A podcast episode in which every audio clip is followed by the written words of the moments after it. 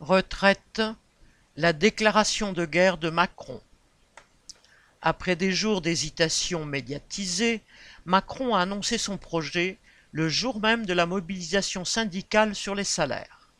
Il entend reculer l'âge de départ à la retraite de 62 à 65 ans d'ici 2031 et sa première ministre proposera une loi au Parlement avant la fin de l'hiver pour mise en œuvre à l'été 2023.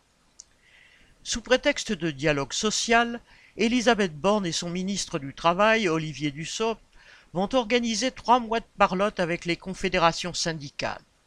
Cela suffit à plusieurs dirigeants syndicaux pour parler d'une inflexion dans la méthode, entre guillemets.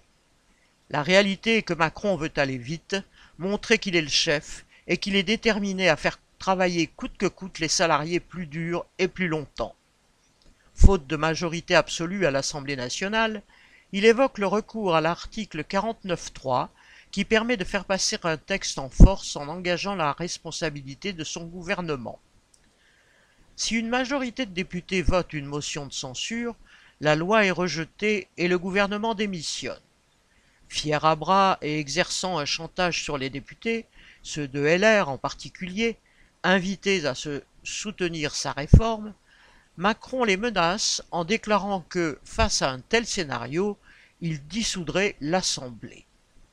D'ici le printemps, les postures des uns et des autres promettent donc d'animer le cirque parlementaire.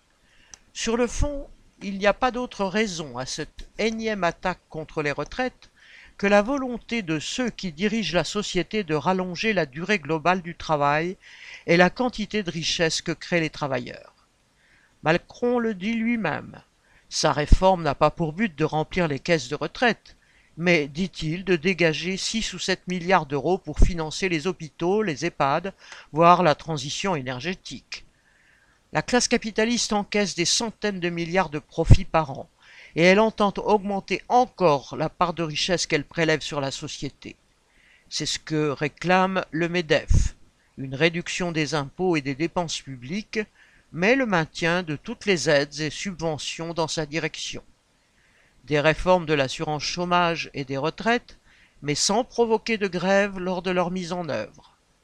Au ministre de se débrouiller ensuite pour financer le budget de l'État en dépouillant les travailleurs, tout en évitant qu'ils se révoltent. Cette nouvelle réforme des retraites est bien une déclaration de guerre à tous les travailleurs. Les réformes précédentes obligent déjà des millions de salariés à partir à 63 ou 64 ans s'ils ne veulent pas subir de décote sur leur pension.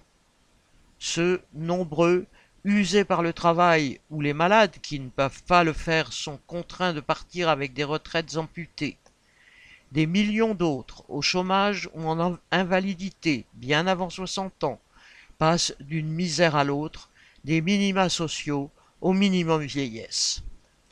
La réforme de Macron va aggraver le sort de tous, appauvrir les anciens et réduire l'espérance de vie à la retraite.